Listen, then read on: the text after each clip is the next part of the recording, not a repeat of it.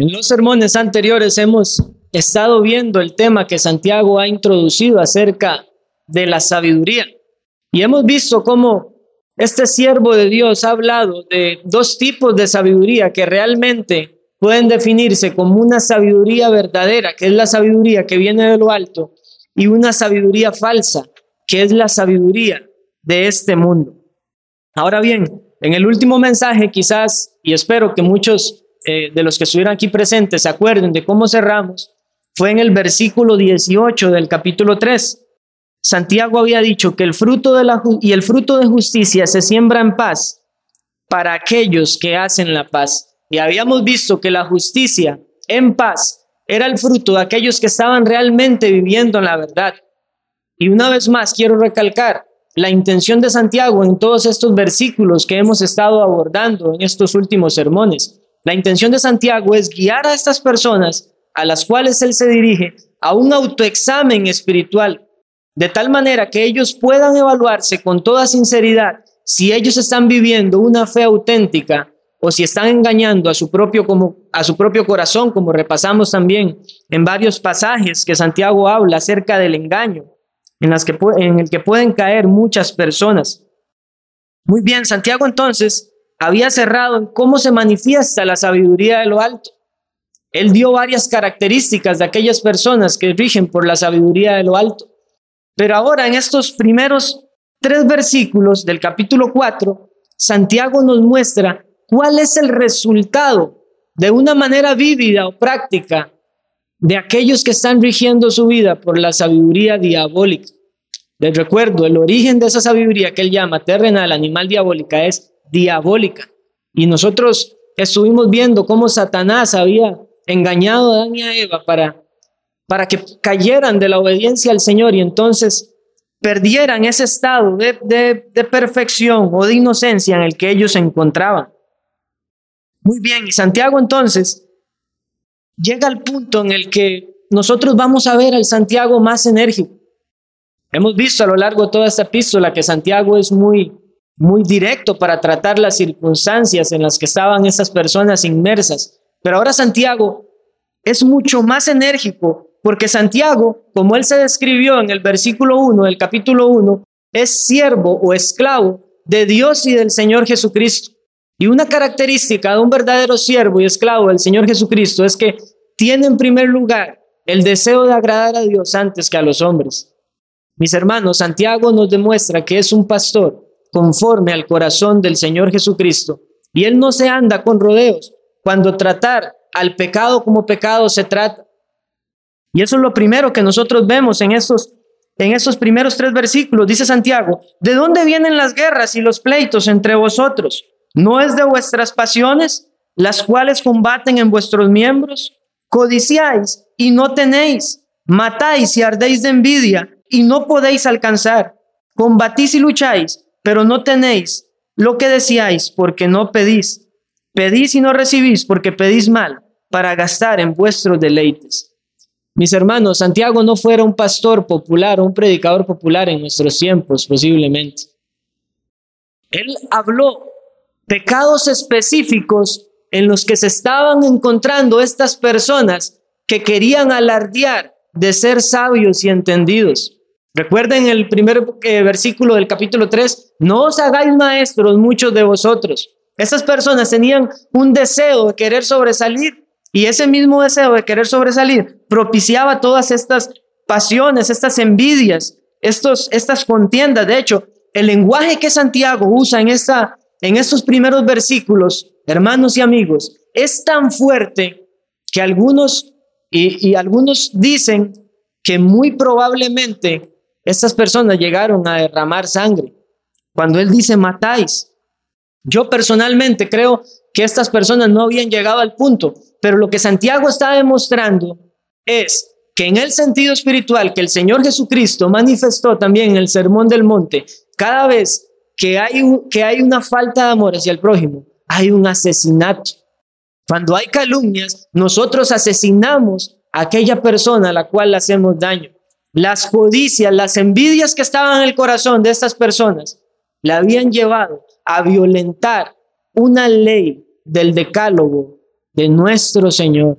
Pero estas personas posiblemente, como muchos hoy en día, de manera triste debemos de decir, consideran que pecar contra Dios es únicamente pecar de manera literal contra alguno de los diez mandamientos. Pero ese no es el espíritu de la ley. Nuestro Señor Jesucristo nos enseñó claramente en el Sermón del Monte, y no puedo citarlo en esta mañana por falta de tiempo, pero nos enseñó varias veces en el Sermón del Monte cuál es el espíritu correcto de la ley. Y Santiago entonces, con toda claridad, ataca los pecados de estas personas de una manera muy directa. Mis hermanos, probablemente Santiago, si predicara en una iglesia en nuestros tiempos, en el momento en que él se dirigiera hacia las, a las personas, a los cristianos, le bajarían del púlpito y probablemente le cerrarían sus puertas en muchas otras iglesias. Y con tristeza hemos de decir que eso es, eso es algo que está pasando. En muchos otros países también. Uno escucha, por ejemplo, en los Estados Unidos, donde pastores son despedidos porque atacan al pecado de la manera en que deben atacar al pecado. Y las personas no están dispuestas a sentirse confrontados. Pero una marca distintiva del verdadero cristiano es que cuando es confrontado su pecado, escucha la voz de Dios y le sigue. Esa es una de las marcas de las ovejas del Señor Jesucristo. Y Santiago debía ahondar este tema de esta manera porque él sabía que aquellos que realmente eran cristianos iban a despertar y a corregir su camino del pecado en el que ellos se encontraban. Otros dirán que tal vez esta forma en la que Santiago aborda el tema muestra una falta de compasión o una falta de amor, pero mis hermanos, nosotros debemos rogar al Señor para que en esta iglesia no confundamos la intolerancia al pecado con la falta de amor. El amor verdadero, el amor bíblico se manifiesta cuando unos a otros nos corregimos de los pecados en los cuales andamos, con los cuales estamos manchando el nombre de nuestro Señor Jesucristo.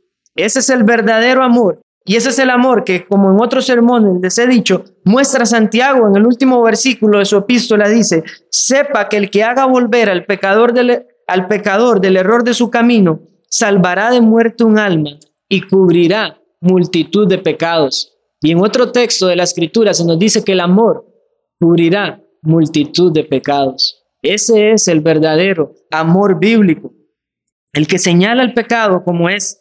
Y Santiago entonces ya había abordado qué es lo que producía la, la sabiduría diabólica. Algunos se acuerda quizás. Él había dicho que lo que produce es eh, perturbación y toda obra perversa. Otra traducción, como la Biblia de las Américas, dice que es confusión y toda obra perversa. Y les había hablado a ustedes que esa palabra confusión era la misma que él utilizaba en el capítulo 1, versículo 8, para hablar de aquella persona que era de doble ánimo, inconstante en todos sus caminos. Y cuando Santiago habla de personas de doble ánimo, está hablando únicamente de incrédulos. De esa manera es que hemos de tomar a las personas de doble ánimo que Santiago que Santiago cita o menciona. Y Santiago le dice a estas personas, miren, les he explicado a ustedes ya cuál es la sabiduría verdadera, cuál es la sabiduría falsa. Ustedes pretenden ser sabios y entendidos. Ustedes están constituyendo a sí mismos sabios en su propia prudencia, pero esta es la evidencia de sus vidas. Pleitos, pasiones desordenadas, desenfrenadas, envidias, codicias. Fue tal punto que en ese sentido espiritual que les hablaba, hermanos y amigos, llegaron a afrentar de manera directa la ley de Dios. Y como les decía, el lenguaje es tan duro que muchos eruditos mencionan que bien, bien podría estarse refiriendo Santiago a que verdaderamente habían derramado sangre estas personas. Algunos consideran que probablemente sucedió algo similar. En aquel, en, aquel entonces había mucha, mucho conflicto entre judíos y había un grupo llamado celotes que eran celosos por la política nacional. Y entonces algunos argumentan que de alguna manera podrían incluirse estas personas dentro de la exhortación de Santiago. Pero como les decía mis hermanos, lo más probable es que Santiago hable en el sentido espiritual de la ley. Porque de la misma manera él utiliza la palabra guerras y pleitos. Y esa palabra guerras, cada vez que se utiliza en la escritura, describe a un conflicto literalmente armado. Pero la palabra pleitos alude a conflictos que no necesariamente son armados. Entonces debemos de tomar esta porción de la escritura de tal manera en que estas personas realmente habían llegado a un estado, como dicen algunos, de bancarrota espiritual. No había amor los unos por los otros. No había una obediencia al Señor Jesucristo. Decían ser sabios y entendidos, pero hemos visto nosotros qué quería decir Santiago por sabios y entendidos. Únicamente los cristianos que son poseedores del Espíritu Santo y que pueden y tienen ahora la capacidad para conducir sus vidas en obediencia a Dios. Ahora, mis hermanos, si nosotros, y por eso les digo, debemos de rogar como iglesia, que no nos, dejamos, no nos dejemos influenciar por la sabiduría de este mundo.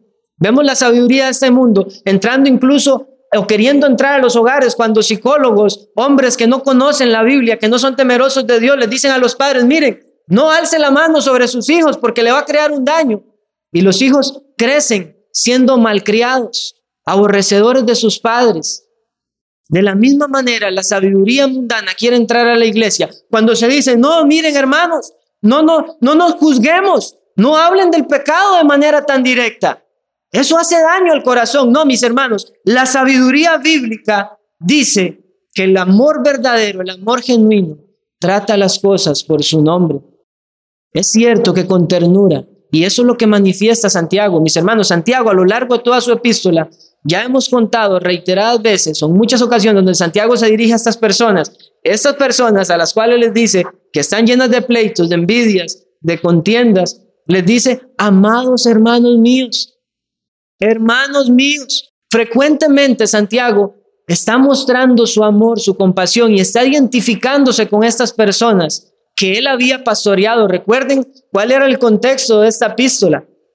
Eran eh, personas, judíos cristianos, que habían sido exiliados, debieron huir a otras regiones, pero que habían sido pastoreados por Santiago.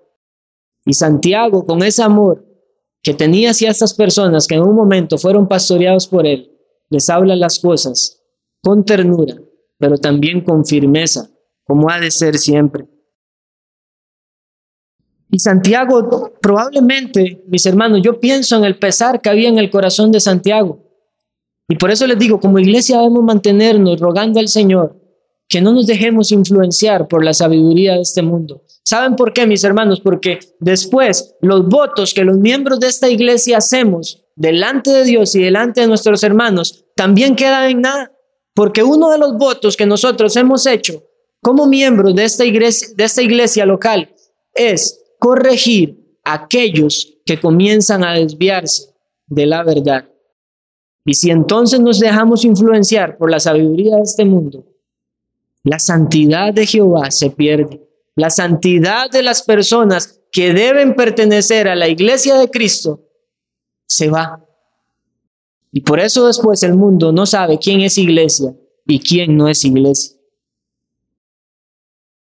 Y uno de los errores que Santiago no quiere cometer es que muchas veces, de manera errónea, las personas pretenden cambiar los efectos del pecado en sus vidas, miran el pecado en su vida y entonces pretenden cambiar los efectos sin cambiar primeramente el corazón. Es el corazón allí donde están los afectos, donde reside la voluntad. Y por eso es que Santiago les dice a ellos, ¿no es de vuestras pasiones que nacen estas guerras y pleitos? ¿Dónde están nuestras pasiones? Están en nuestro corazón. Ese corazón que la escritura también nos dice es perverso y, más engañoso que todas las demás cosas. Santiago no está interesado en hablar del pecado para decirle, mire, trate de ser mejor. Trate de que este efecto este pecado en su vida, que esa envidia no crezca tanto, déjela allí, pausadita, que no se note por lo menos, no. Santiago les dice, es en el corazón donde está el problema. Pero si ustedes dicen que son cristianos, dice Santiago, entonces deberían estar manifestando la sabiduría que viene de lo alto, la sabiduría que es pacífica, la sabiduría que manifiesta amabilidad, que manifiesta mansedumbre y sobre todo que camina en justicia. Y caminar en justicia, mis hermanos, no es otra cosa que caminar en rectitud y en santidad delante de Dios. Ahora miren, hermanos, Santiago, podemos eh, mencionar algunas manifestaciones, y este es el primer punto, el primer encabezado de este sermón, manifestaciones de la amistad con el mundo que estas personas a las cuales Santiago se dirige estaban manifestando. La primera manifestación que puede decirse que es tomada de toda esa, esa exhortación de Santiago, que valga la redundancia, va a manifestar una amistad con el mundo, es levantar una persona, una cosa, un sentimiento o una emoción por delante de Dios o por encima de Dios. ¿Qué nos dice la ley de Dios? El primer mandamiento, no tendrás dioses ajenos delante de mí. Y el apóstol Juan en su primera epístola, al finalizar, él escribe a los, a los cristianos y les dice, hijitos, guardaos de los ídolos.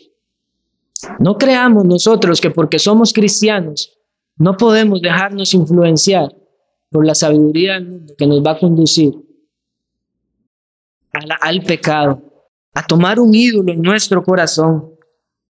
Y en el detalle o en el contexto específico de esta carta que estamos estudiando, este, el, el levantar una emoción o un sentimiento, lo vemos claramente en las palabras de Santiago. ¿De dónde vienen las guerras y los pleitos entre vosotros? ¿No es de vuestras pasiones las cuales combaten en vuestros miembros? Es decir, que esas pasiones que esas personas tenían se estaban desplazando, o sea, estaban tomando todo su ser. La expresión en vuestros miembros se refiere a que tomaron lugar en todo su ser. Estaban levantando estas personas un sentimiento, una pasión, o podría decirse que ellos mismos por delante de Dios. Y eso, mis hermanos, es un ídolo. Y el que ama a los ídolos no puede amar a Dios sino que ha caído en una amistad con el mundo. ¿Cómo se manifiesta también la amistad con el mundo que Santiago detectó en estas personas? Eran originadores de conflictos y divisiones. Ese mismo deseo de levantar por encima de cualquier cosa sus propias personas o sus pasiones desenfrenadas estaban originando división dentro de la iglesia del Señor Jesucristo. Eso en el contexto específico de la epístola de Santiago. Pero en un sentido, también podemos decir que muchas veces hay personas que no necesariamente originan eh, los pleitos o las riñas entre ellos y otras, pero sí, sí llevan cizaña para que terceras personas se peleen. Yo creo que aquí la mayoría eh, utilizan redes sociales y los que han utilizado redes sociales deben de reconocer cuánta cantidad de videos hay donde se ven pleitos callejeros, estudiantes en los colegios peleándose. Eso está a la orden del día, mis hermanos. Eso es lo que manifiesta el mundo y eso es lo que no puede pasar en la iglesia del Señor Jesucristo. Y Santiago entonces detectó esta, esta circunstancia, este pecado en estos hermanos y les dice, eso no es la sabiduría que viene de lo alto. En el versículo 3 dice Santiago, pedís y no recibís, porque pedís mal para gastar en vuestros deleites. Una manifestación de que el mundo está influenciando el corazón de una persona. Procura únicamente intereses personales. Eso, mis hermanos, es una oración hipócrita, porque los hijos de Dios tienen tal amor los unos por los otros que cuando van a tomar su tiempo de oración se enfocan muchas veces, incluso más en las necesidades de sus, de sus hermanos que en las necesidades propias. Y si ustedes leen la biografía de George Mueller o la película que también está en internet de George Mueller, se van a dar cuenta de que eso es una realidad en un creyente. Ponen los intereses de, sus, de su prójimo, de sus hermanos, por encima del de ellos mismos. Pero estas personas a las que Santiago se dirige no estaban teniendo esa actitud. Esas personas pretendían que iban a recibir algo de Dios, pidiendo para sus propios deleites. Y esa palabra deleites se utiliza en la escritura frecuentemente haciendo alusión a despilfarrar una fortuna. Esa es la misma palabra que se utiliza cuando el hijo pródigo, o en la parábola el hijo pródigo, dice que malgastó todos sus, toda su herencia, todos sus bienes. ¿Cómo están tus oraciones? ¿Tus oraciones están siendo movidas por la gloria de Dios? ¿Pidiendo por aquellas que, cosas que son realmente espirituales? ¿Que tienen un aprovechamiento en tu vida espiritual? ¿Cuántas personas, y esto dentro de círculos cristianos, vemos nosotros hoy también grandemente en muchas otras congregaciones donde decretan, donde declaran que Dios les va a dar una solvencia financiera, y les dicen a las personas, venga, pacte con Dios y le va a librar de todos sus problemas financieros. Eso es orar para sus propios deleites. Y eso no es una actitud de un cristiano. Y pasa. Y las personas se engañan pensando que esas oraciones están siendo agradables delante de Dios. Procuramos únicamente intereses personales cuando nos salimos del consejo de la familia de Dios también y creemos que podemos vivir nuestra vida de la manera en la que nosotros nos plazca, sin tomar en cuenta a Dios o aquellas personas que Dios ha dado para nuestro aprovechamiento espiritual. Otro punto que podemos detectar aquí de una manifestación del mundo en estas personas, se puede decir que es el resumen de lo que ya ha dicho Santiago.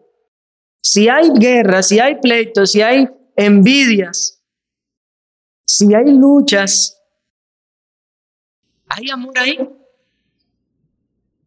No hay amor. Y la escritura también nos habla acerca de esto. Nadie puede decir que ama a Dios y aborrece a su prójimo. Esa es una manifestación muy puntual de la amistad con el mundo. Una falta de amor, una falta de compasión, si usted ama a alguien, usted no quiere el daño de esa persona. Yo lo comparo con los padres y sus hijos. Mucho se, mucho se dice y es una realidad que, ustedes han escuchado tal vez en la calle decir, es que las mujeres son como leonas con sus hijos. No quieren que nadie les haga daño, no quieren que los toque. Bueno, eso es movido por un amor hacia sus hijos. Pero cuando no hay un amor, entonces damos lugar a que Satanás tome lugar en nuestros corazones y vienen las viñas, vienen los pleitos, vienen las discusiones, vienen los rencores, vienen los prejuicios, vienen los odios.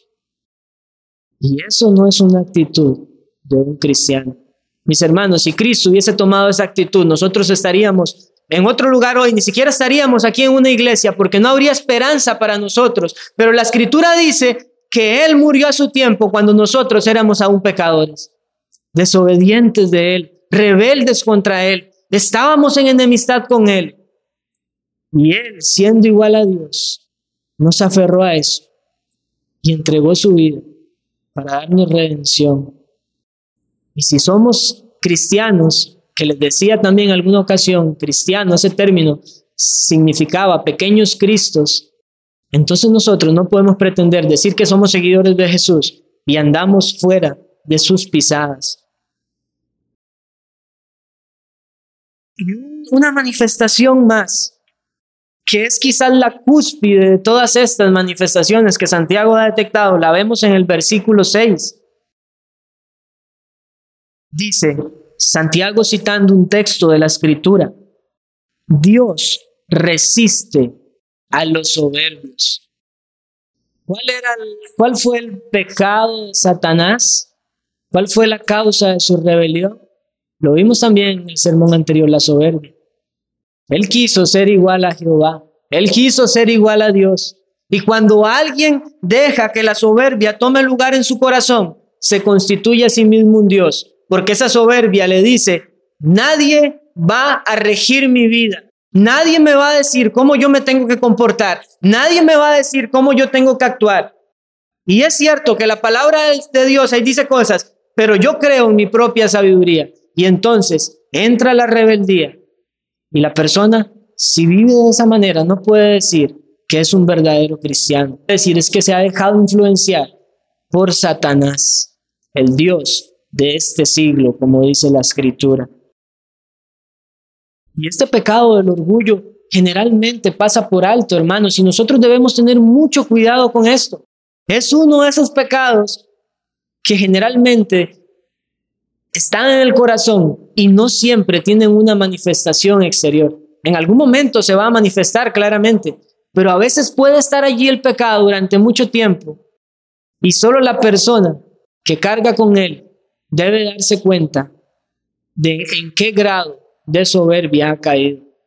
Y mis hermanos, cada uno de nosotros, aún cristianos, debemos de batallar contra el orgullo y la soberbia. De hecho, es por la soberbia que nosotros, aún siendo cristianos, pecamos.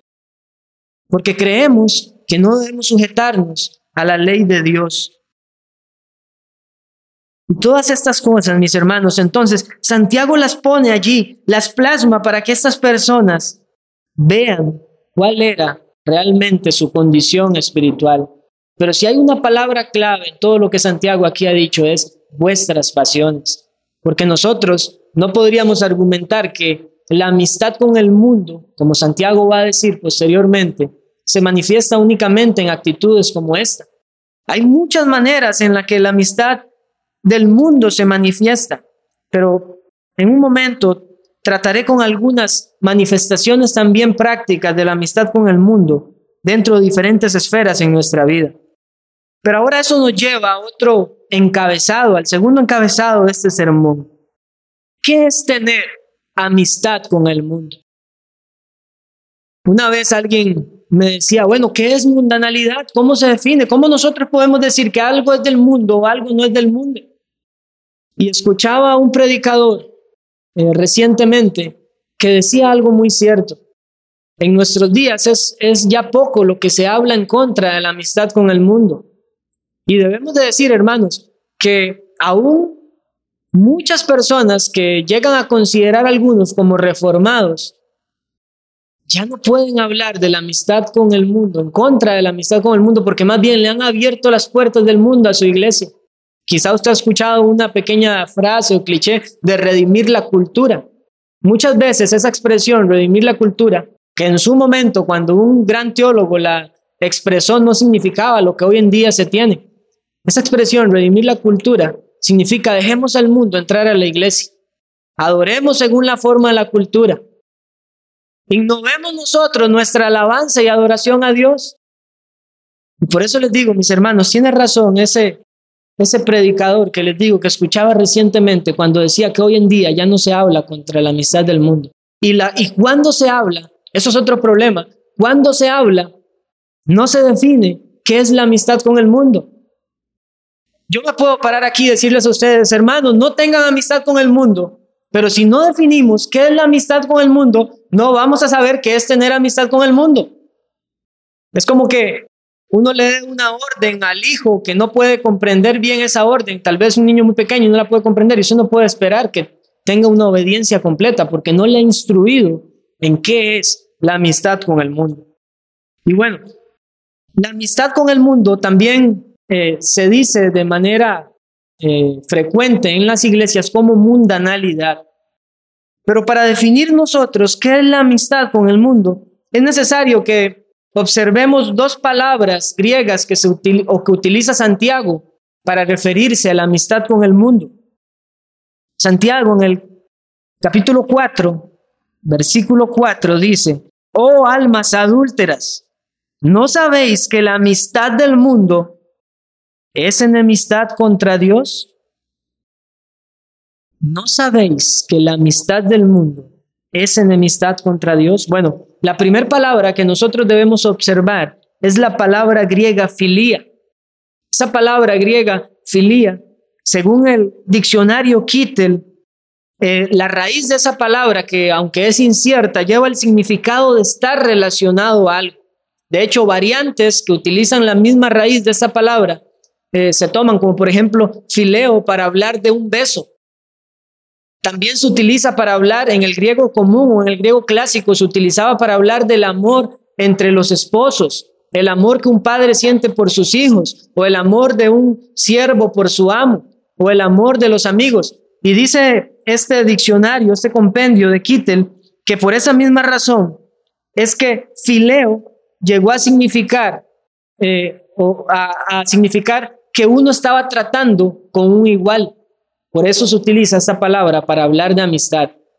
Cuando hablamos de una amistad, estamos diciendo que esa persona con la cual yo tengo amistad es igual a mí, me identifico como uno igual a él.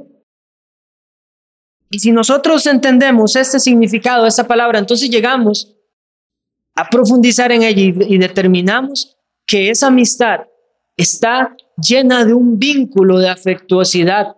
Hay amor de por medio.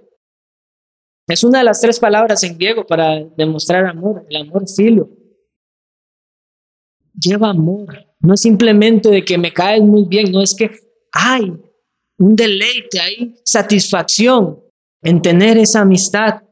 Y la palabra mundo que utiliza Santiago, debemos de tomarla en el sentido del sistema del mundo. ¿Por qué les digo eso? Porque esta es la palabra cosmos en el griego. Esa palabra se utiliza de diferentes maneras. Se utiliza para referir a toda la creación como el mundo creado por Dios.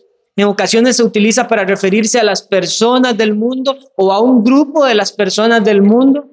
Y en otras ocasiones, según el contexto, también esta palabra cosmos llega a significar eh, la esfera en la que se encuentran todas aquellas personas criaturas en su naturaleza caída, hablando de personas en su estado natural o de los ángeles caídos. Pero Santiago aquí toma la palabra mundo como ese sistema, esa organización que está dominada y dirigida por el príncipe de la potestad del aire, por Satanás. Ese, bajo ese entendido, entendido que nosotros tomamos esta palabra mundo. Así que decimos que el mundo es todo aquello es usado para los propósitos de Satanás, que está bajo su dominio. Y ustedes pueden leer en Juan 14:30 y Primera de Corintios 4:4 las descripciones que la escritura le, le hace a Satanás como el príncipe de este siglo, o el Dios, el príncipe de este mundo y el Dios de este siglo. Aún Satanás, aunque tiene que estar sometido a la autoridad que Dios le dé, Dios ha determinado darle una esfera de poder para que él actúe. Y esa esfera de poder que yace bajo el dominio de Satanás es a lo que Santiago y el apóstol Juan le llaman mundo. Ahora, unamos los dos términos. ¿Qué tenemos entonces? ¿Qué es amistad con el mundo? Es un profundo vínculo afectivo que se deleita en relacionarse con todo aquello que está bajo la dirección de Satanás. Hay amor de por medio. Eso, mis hermanos, es la amistad con el mundo o la mundanalidad. Y entonces respondemos a la pregunta, ¿cómo sabemos qué es del mundo y qué no es del mundo? Bueno, todo aquello que sea utilizado por Satanás para hacer de eso ante nosotros un ídolo o que obstaculice nuestro crecimiento espiritual es del mundo. Ahora, no debemos de quedarnos con que eh, las cosas del mundo se refiere únicamente a cosas tangibles, ¿verdad? Por ejemplo, hoy en día muchos hablan de que el televisor es el cajón del diablo. No, no podemos caer tampoco en un legalismo, en una, o una simpleza en decir que, que del mundo son simplemente las cosas. Por ejemplo, las redes sociales. Hay mucha controversia con algunos que dicen que un cristiano no debería utilizar redes sociales porque son del mundo. El problema es que no entienden lo que acapara la palabra mundo, como el sistema de influencia de Satanás. Mis hermanos, voy a poner un ejemplo específico de la escritura. La escritura no condena el uso del vino, pero condena el exceso del mismo. Muchas personas, al no identificar qué es realmente el mundo, entonces condenan cualquier consumo de vino y dicen, no, eso es mundano. Pero el mundo no es el vino en sí mismo, es la pasión que hay en nuestro corazón que Satanás usa para, para bloquear nuestro desarrollo, crecimiento espiritual, o bien en los incrédulos, para cegarles el entendimiento y que no acudan al Señor Jesucristo. Hubo un tiempo en el siglo XIX eh, donde se dio lo que se denominó el movimiento de santidad. Ese movimiento de santidad al final cayó en un gran legalismo. Pero nosotros debemos de guardarnos del legalismo y entender que el mundo puede ser, del mundo aún cosas que en su naturaleza misma no son malas, pero que producto de nuestras pasiones y la influencia que nosotros le damos al sistema de Satanás, comienzan a bloquear o a caer en un retroceso para nuestro crecimiento espiritual. En ese sentido, mis hermanos, practicar un deporte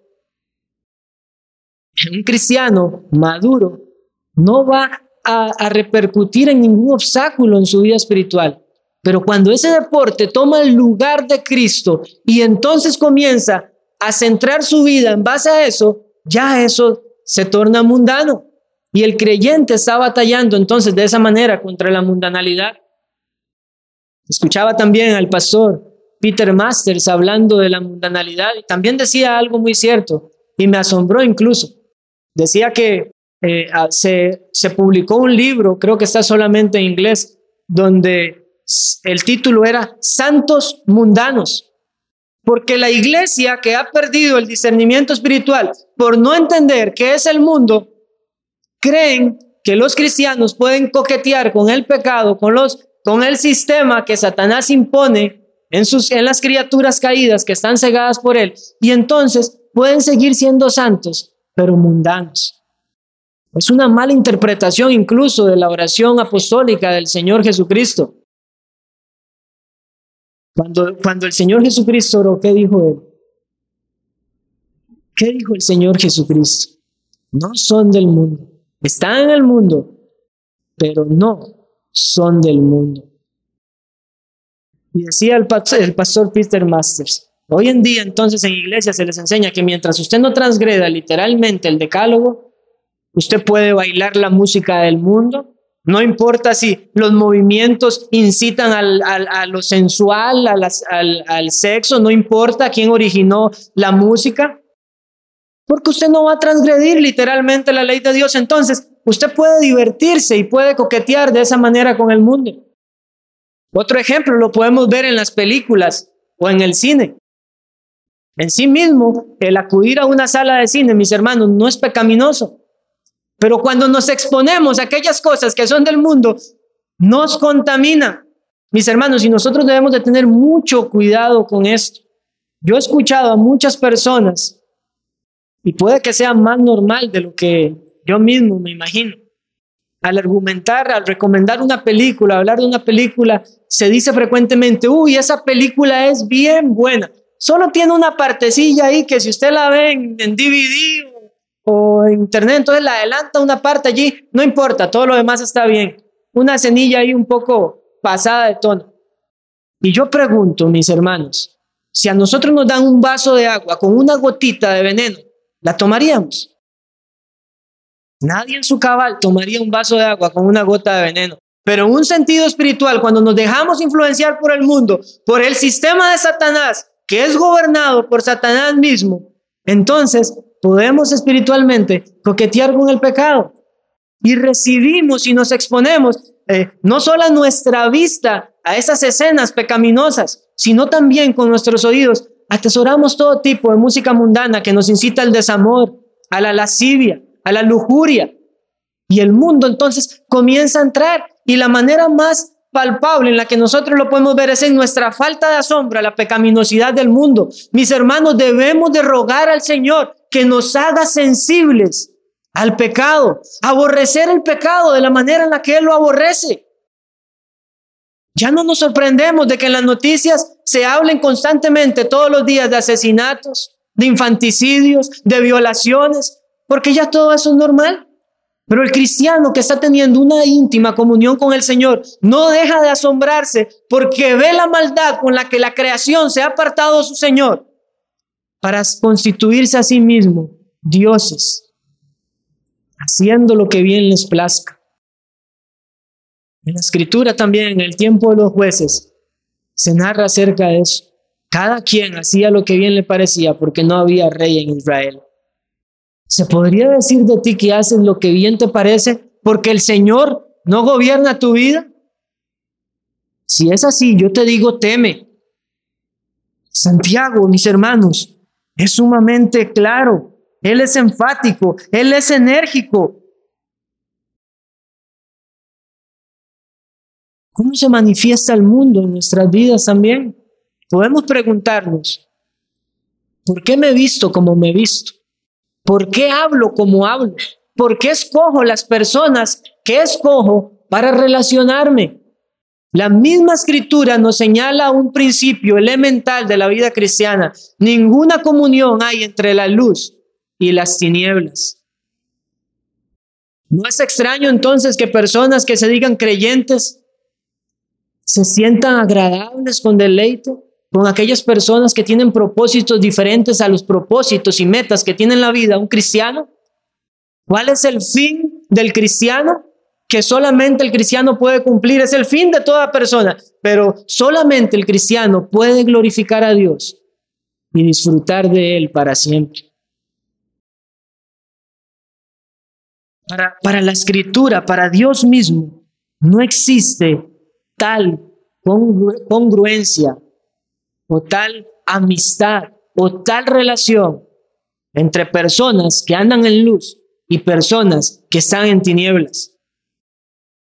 Dos intereses distintos, dos naturalezas distintos, dos propósitos de vida diferentes.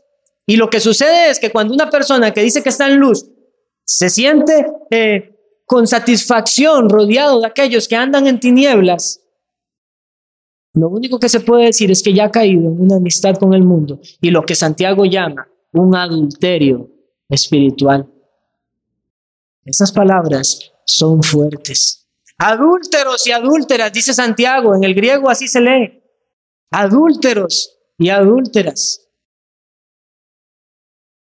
Mis hermanos, el cristiano espera con ansias cada día domingo para reunirse en la compañía de los santos, adorar al único Dios vivo y verdadero. Esa es la meta del cristiano. Rendir su vida a Él.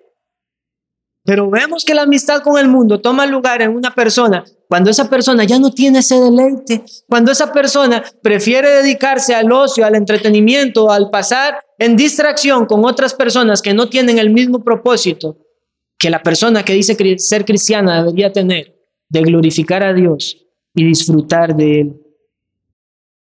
Les decía, hermanos, ¿cómo vemos el mundo en diferentes áreas de, la vida? En los matrimonios y en la familia. El sistema del mundo, el sistema de Satanás, se mira cuando en un matrimonio, en la relación marital, hay amargura, hay tratos ásperos, hay celos, hay envidias, hay deseos de imponerse el uno sobre el otro. ¿Fue el ejemplo que Cristo nos dio? Mis hermanos, el apóstol Pablo dijo que el Señor Jesucristo con amor sacrificial se entregó a sí mismo por la iglesia. Ese es el amor que el cristiano debe demostrar en su vida matrimonial. Lo vemos en el núcleo familiar, cuando en medio de la familia los hijos jalan por un lado, los padres por el otro, un padre se pone a favor de un hijo, el hijo de un padre o de la madre, y entonces hay confusión, hay perturbación, no hay unidad. Cristo no está reinando allí entonces. Y eso, mis hermanos, es lo que manifiesta el mundo. Por eso les digo, ahora de las noticias que más se tienen en los, en, en, los chismes que andan de pueblo en pueblo es fulanito se separó de fulanito. No le gustó cómo trató a los hijos y prefirió a los hijos que al esposo. Y, bueno, eso es lo que ve el mundo, lo que se ve en el mundo, pero eso no debe verse en un matrimonio realmente cristiano. Debe permanecer el amor, la ternura, la mansedumbre, la humillación para el bien de la persona. En los trabajos también vemos nosotros mundanalidad. Se ve mundanalidad cuando hay deshonestidad en las labores que el trabajador tiene que realizar. Se ve también mundanalidad en la manera en que las personas hacen negocios. Se ve mundanalidad cuando las personas están dispuestas a pasar por encima cualquier costo de otras con tal de tener un reconocimiento o un ascenso. Y eso provoca una vez más en el círculo laboral envidias, pleitos, contiendas. Se ve también mundanalidad en los trabajos cuando aquellos que profesan fe no quieren hablar absolutamente nada de Cristo y de su reino para no ser blanco de burlas de aquellos que andan en las tinieblas. A esos son los que yo les llamo camaleones. Se camuflan con los colores de cualquier círculo en el que están y quieren ser aceptados por todos, pero no se dan cuenta que querer ser aceptados por todos es ser rechazado por Cristo. En los estudios también se ve la mundanalidad. Cuando una persona entra a una carrera universitaria y el fin y el propósito fundamental que tiene es tener reconocimiento y una, y una gran suma de dinero producto de la carrera que va a desarrollar para tener una solvencia financiera. Si ese es el propósito en aquel que dice que es cristiano, ha tenido ya entonces la influencia de la sabiduría diabólica. Porque el cristianismo, mis hermanos, es integral. Y cuando nosotros, aún en la elección de una carrera, debemos hacerla para la gloria de Dios, para aquellas cosas que sirvan para sus propósitos también, no pensando únicamente en el bienestar económico, porque el mundo y todas las cosas del mundo pasarán, pero la palabra del Señor no pasará y los hijos de Él vivirán eternamente en la gloria eterna. Y lo que ocurre cuando estas personas en su enfoque está el obtener riquezas y reconocimientos es que se evidencia la soberbia en su corazón y el orgullo que también Santiago ha atacado. Lo vemos en el entretenimiento, como les decía hermanos, en las películas, pero también lo vemos en las conversaciones diarias. Chistes con doble sentido. Y si no tiene un doble sentido, entonces no hay una sola gota de humor. Cuesta ver ahora un humor sano. Porque el mundo lo que te influye son todas las lujurias, los deseos de la carne, la vanagloria de la vida. Y entonces en esas conversaciones diarias, si algo no tiene un doble sentido, simplemente no es gracioso. Pero eso, mis hermanos, trágicamente lo vemos también en la iglesia. Cuando la iglesia comienza a adoptar estilos musicales que no son congruentes a la regulación de Dios en su palabra, cuando la cultura toma el lugar que le corresponde únicamente a la palabra de Dios, y entonces vienen las innovaciones de los hombres para rendir un culto a Dios sin darse cuenta que están ofreciendo un fuego extraño, como Nadab y Abiú. Se ve la mundanalidad, como les decía al principio, mis hermanos, cuando al pecado no se le llama como pecado. Y entonces la santidad pasa a un segundo, a un segundo plan. Y lo vemos en círculos cristianos. Reprenda a Satanás. No se le llama a la persona pecadora por estar cometiendo el pecado. Se le dice que está atada a Satanás. Y entonces tienen que reprender, tienen que desatar, tienen que hacer un montón de cosas. Porque entonces no es pecado, es el diablo. Mis hermanos, para la palabra de Dios, y ya lo habíamos visto en, la misma epístola de Santiago, el pecado nace de nuestra propia concupiscencia. No nos engañemos a nosotros mismos, nos había dicho Santiago. El pecado está en nuestros miembros, pero el Hijo de Dios que tiene el Espíritu Santo ha de refrenarlo, ha de controlarlo y ha de manifestar la sabiduría que viene de lo alto. Se ve también la mundanalidad en la iglesia cuando los ministerios miden el éxito en base al número de asistentes que tiene una congregación, pero no lo miden en base a la fidelidad en la cual la iglesia se mantiene a la palabra de Dios. Se ve la mundanalidad también en la vida individual de los cristianos, cuando piensan que pueden vivir sin rendir cuentas, que pueden vivir la vida cristiana aislados, sin el estímulo, el apoyo y el consejo que, que da la familia de Dios.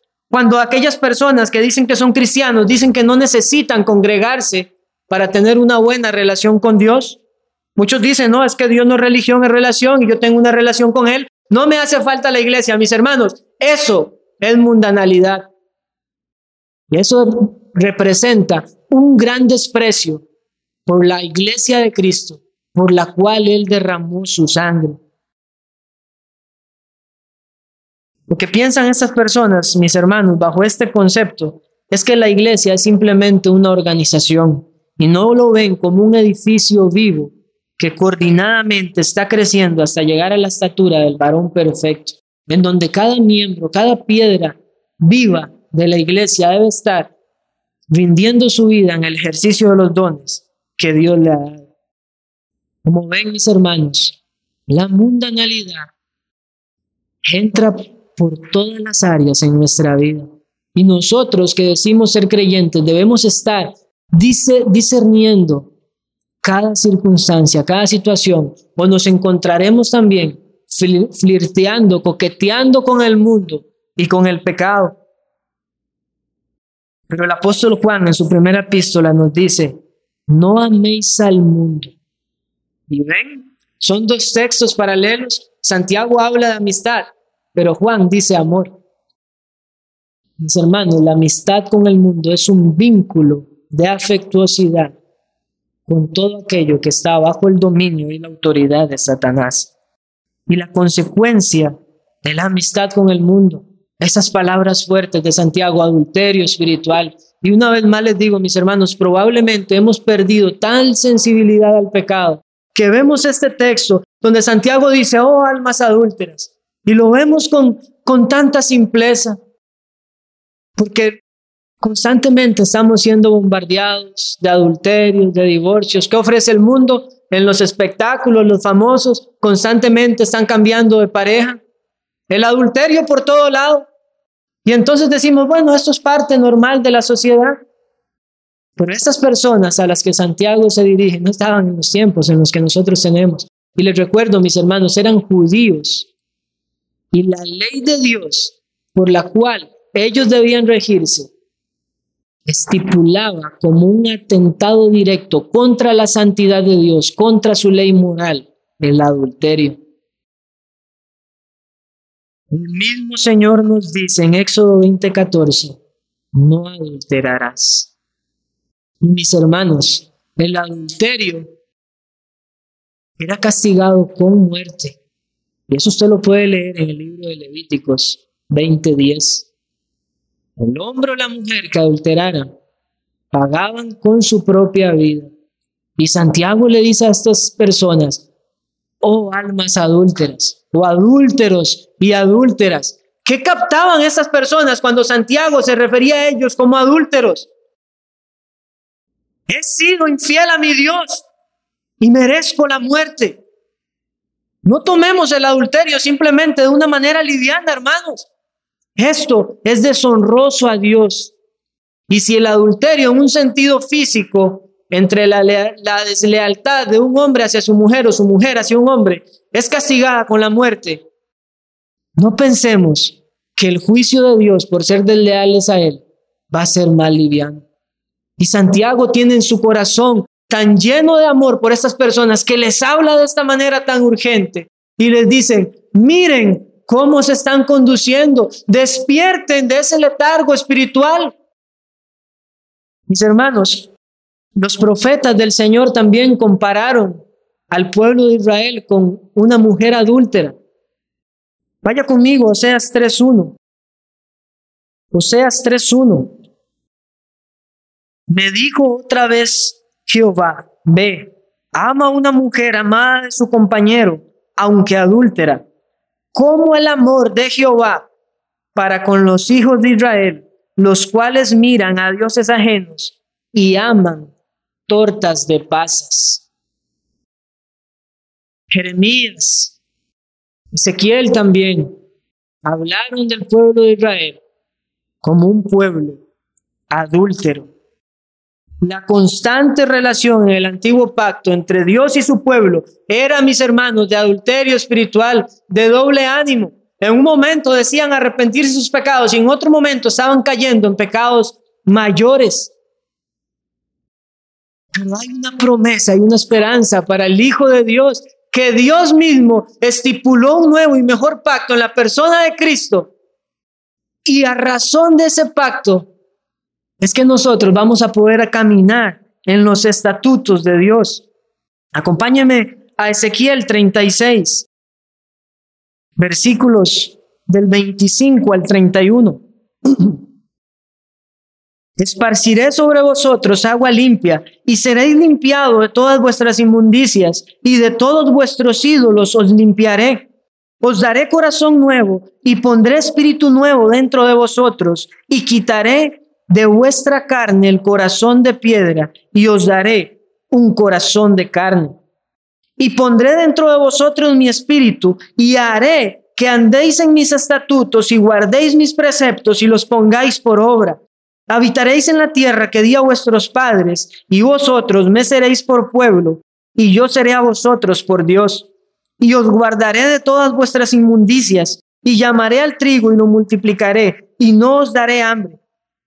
Multiplicaré asimismo el fruto de los árboles y el fruto de los campos, para que nunca más recibáis oprobio de hambre entre las naciones. Y os acordaréis de vuestros malos caminos y de vuestras obras que no fueron buenas, y os avergonzaréis de vosotros mismos por vuestras iniquidades y por vuestras abominaciones. ¿Por qué Santiago habla tan duramente contra el adulterio espiritual? Mis hermanos, por la razón de que un verdadero cristiano no puede tener amistad con el mundo, porque si Santiago dice que amistad con el mundo es tener enemistad contra Dios, no es la promesa que el Señor ha dado en su nuevo pacto. Él mismo, Dios mismo dice, yo haré que andéis en mis estatutos, que los pongáis por obras, que guardéis mi palabra, yo Jehová. Y Santiago nos ha dicho en el capítulo 2 acerca del, hablando de la fe verdadera que justifica y del ejemplo de Abraham, él dice, y le fue contada su fe por justicia y fue llamado amigo de Dios. ¿Quiénes son los amigos de Dios? Los amigos de Dios son los hijos de Dios, los que verdaderamente han sido receptores de su gracia, que se han arrepentido realmente de sus pecados y confían únicamente en Él, y que su vida manifiesta por la buena conducta sus obras en sabia mansedumbre, de la sabiduría que viene de lo alto. El adulterio espiritual, mis hermanos, es realmente terrorífico. Es enemistad con Dios. Yo no sé cómo podemos pasar por alto esto. Nos alegramos por la gracia del Señor que nos dice que éramos enemigos de Él y Él nos salvó. Pero cuando dejamos que la influencia del mundo tome nuestro corazón, dice Santiago, nosotros mismos nos constituimos. No es que el mundo nos extiende su mano, es que nosotros le extendemos la mano al mundo. Esto es terrible. Eso no puede ser en el corazón de un regenerado. Santiago dice, usted se está constituyendo enemigo de Dios. Y si usted realmente es un hijo de Dios, no tomaría esa actitud. Y por eso Santiago después va a llamar al arrepentimiento. No lo vamos a ver esta mañana, pero Santiago va después a dar un llamado al arrepentimiento a los pecadores. No coquetees con el mundo, hermano, hermana, amigo, amiga. ¿Saben cuál es el fin de aquellos que tienen amistad con el mundo? Salmo 73, 27. Perecerán los que se alejen de ti. Tú destruyes a los que te son infieles. Eso dice la nueva versión internacional porque traduce de la palabra griega de la Septuaginta ese, ese versículo, infieles en el sentido de que fueron adúlteros o profanos o fornicarios. Ese es el fin de aquellos que se constituyen enemigos de Dios. Son y serán siempre enemigos de Dios mientras estén en esa condición. Y el fin es la muerte eterna, la destrucción. Eso es lo único que puede esperar una persona que se hace amiga del mundo y entra en enemistad con Dios. Dios castigará con toda severidad a aquellos que se apartan de él tras otros dioses, que se prostituyen. Hebreo 10:31 dice, horrenda cosa es caer en manos del Dios vivo. Y te vas a constituir tú, amigo del mundo. No hemos de guardarnos si el Espíritu de Dios está en nosotros, mis hermanos. Debemos batallar contra el pecado. El gran teólogo puritano John Owen dijo algo muy cierto. Mata el pecado o el pecado te matará a ti. Eso es lo que está en la mente de todo cristiano. Quiere ver el pecado como Dios lo ve. Lo aborrece como Dios lo aborrece. Y la escritura dice, muy limpio eres de ojos para ver el mal. De la misma manera, el pecado, el, el cristiano, perdón, que ha sido purificado de sus pecados, tiene ahora una mente limpia y no soporta ver la negrura, la gravedad y las consecuencias del pecado en el mundo. Primera Juan 2, 15, 16, no améis al mundo ni las cosas que están en el mundo. Si alguno ama al mundo, dice Juan, el amor del Padre no está en él. Porque todo lo que hay en el mundo, los deseos de la carne, los deseos de los ojos y la vanagloria de la vida, no proviene del Padre, sino del mundo. Juan, mis hermanos, el apóstol tierno, hijitos, amados míos, al igual que Santiago, no confundió el amor verdadero con la intolerancia al pecado. Mateo 6:24, el Señor Jesucristo mismo, el hombre más amante, más, eh, más manso, que tenía la más grande compasión. Ninguno puede servir a dos señores, porque aborrecerá al uno o amará al otro, estimará al uno y menospreciará al otro. Y también se dirigió a la generación de su tiempo como una generación adúltera. Por eso les decía, mis hermanos, Santiago muestra el carácter de Dios. Pero Pablo también nos habla de esto, Gálatas 5, 24, 25, porque los que son de Cristo, vean qué importante, porque los que son de Cristo han crucificado la carne con sus pasiones y deseos. Si vivimos por el Espíritu, andemos también por el Espíritu. No es que yo soy un cristiano carnal, eso no existe.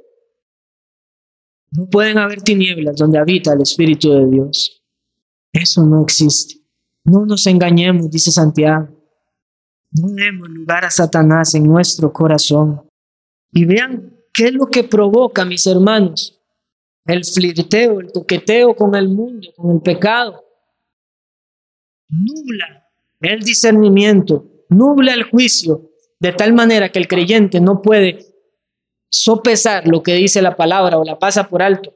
Versículo 5, capítulo 4 de Santiago. ¿O pensáis que la escritura dice en vano? Ellos eran conocedores de la palabra del antiguo pacto, o sea, del antiguo testamento. Y Santiago dice, ¿o pensáis que la escritura dice en vano? Ustedes conocen lo que dice la escritura, dice Santiago, y lo están pasando por alto. El pecado está nublando constantemente los pensamientos de los hombres. ¿Por qué decaemos en nuestra vida de piedad, en las gracias de Dios, en las disciplinas espirituales? Porque el pecado nos ha absorbido de alguna u otra manera, aunque nosotros tal vez no lo hemos determinado de dónde proviene, el pecado nos ha absorbido y no vemos con un correcto razonamiento lo que la palabra de Dios dice. ¿Creen que en vano dice la escritura? ¿No están entendiendo? ¿Lo han leído? ¿Se los he enseñado cuando fui su pastor? Probablemente tenían en mente Santiago. Y ahora están tomando esta actitud. Ahora, mis hermanos, ese versículo 5 es uno de los versículos, eh, es uno de los versículos más, más difíciles de todo el Nuevo Testamento, de hecho. Santiago dice, o pensáis, bueno, la Reina Valera dice, o pensáis que la escritura dice en vano, el espíritu que Él ha hecho morar en nosotros nos anhela celosamente. Pero esa traducción, si ustedes la ven en Reina Valera, está con E mayúscula. Hay una particularidad en el griego y por eso les digo, es de los versículos más difíciles del Nuevo Testamento. Y es que esta, estas palabras de Santiago pueden expresarse también no con el espíritu en mayúscula, sino en minúscula. Y se traduciría como, por ejemplo, lo muestra la traducción de palabra de Dios para todos que dice, ¿creen que es en vano lo que dice la escritura? Cierra signos de pregunta. Pues da a entender que el espíritu humano que Él puso en nosotros tiende hacia los malos deseos en ese, en ese sentido, lo que Santiago está enseñando o diciéndole a estas personas es, ustedes no están entendiendo lo que la enseñanza de Dios dice, que su carne, que el espíritu que Dios hizo morar, o sea, no el Espíritu Santo, sino el Espíritu de vida, nos inclina a las pasiones, o una traducción que eh, propone también el comentarista Kistemacher, o pensáis que las escrituras dicen en vano que el espíritu que Él hace vivir en nosotros tiende hacia la envidia, pero Él da una gracia mejor. Cierra pregunta. Por eso dice la escritura, Dios opone a los soberbios, pero da gracia a los humildes. Ahora, yo personalmente me veo inclinado a pensar, por el contexto que Santiago ha venido hablando de las envidias, de las divisiones entre esas personas, y porque la palabra que se utiliza para envidia es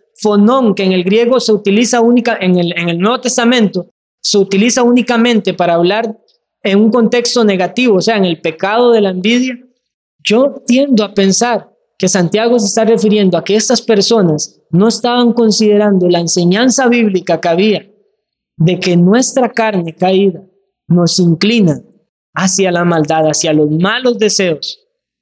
Pero aun si fuera el Espíritu Santo, la enseñanza fundamental de Santiago no tiene ninguna variación. Y ambas cosas son ciertas, porque la escritura también nos dice que somos templo de Dios y si somos templo de Dios, Dios nos anhela a nosotros. Pero el punto fundamental de Santiago es este. Por creación, creyentes o no creyentes, somos posesión de Dios. Y en ese sentido, creyentes o incrédulos, hemos adulterado contra Dios.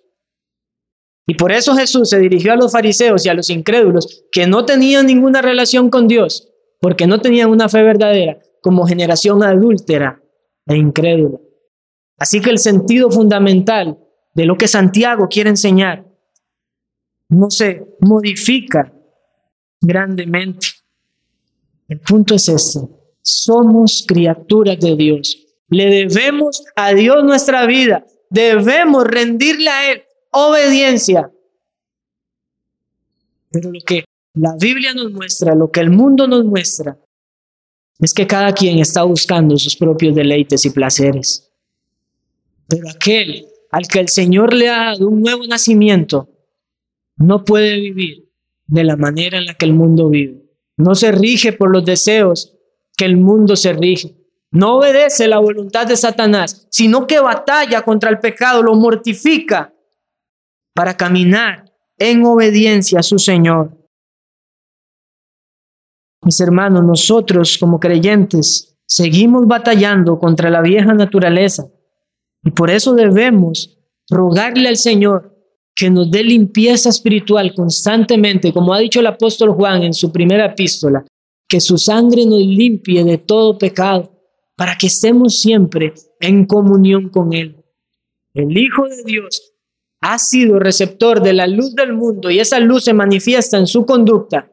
El hijo de esta generación, el adúltero que sigue en sus pecados, no puede reflejar la luz del mundo, porque el apóstol Pablo también nos ha dicho en Romanos que los deseos de la carne se oponen contra los deseos del espíritu y no pueden ni quieren sujetarse a la ley de Dios. Si queremos hacer un examen de conciencia, ¿cómo está nuestra vida espiritual? Si es que verdaderamente tenemos vida espiritual, preguntémonos eso. ¿Está el espíritu teniendo victoria sobre la carne? ¿O yo mismo llego a considerar que los mandamientos de Dios son pesados? La escritura nos dice que los mandamientos de Dios no son gravosos. Es fuerte lo que dice Santiago, mis hermanos. Pero Santiago también nos da una esperanza. Y este es el último encabezado de este sermón. Cómo mantenernos fieles al Señor, guardándonos sin mancha del mundo. Les recuerdo capítulo 1, versículo 27.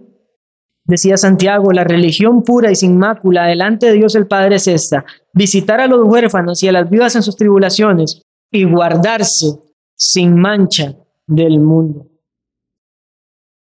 ¿Cómo nos guardamos entonces sin mancha del mundo? Capítulo 6. Pero Él da mayor gracia. El espíritu que tenemos, nuestra carne, nos lleva hacia la envidia, hacia las lujurias, hacia las pasiones desenfrenadas. Pero dice Santiago, pero Él, pero nuestro buen Dios, da mayor gracia. Por esto dice, Dios resiste a los soberbios y da gracia a los humildes. Queremos entonces, hermanos y amigos, guardarnos sin mancha del mundo. Humillémonos delante de Dios, reconociendo, confesando nuestra pecaminosidad y confiemos en su maravillosa gracia. Cuando el mundo toma lugar, se da lo que estas personas tenían. Casi nunca pedían. Estaban influenciadas por su propia sabiduría y como no dependían de Dios, entonces no oraban, no necesitaban orar a Dios porque eran tan sabios que podían conducirse según sus juicios, razonamientos. Pero cuando daba esa, cuando cada vez que alguno oraba, no recibía, porque estaba tan influenciado por el mundo que pedía para sus propios deleites. Pero Él da mayor gracia. Nuestro buen Dios, el mismo que envió a su Hijo hacia los pecadores de este mundo que le aborrecían, da mayor gracia.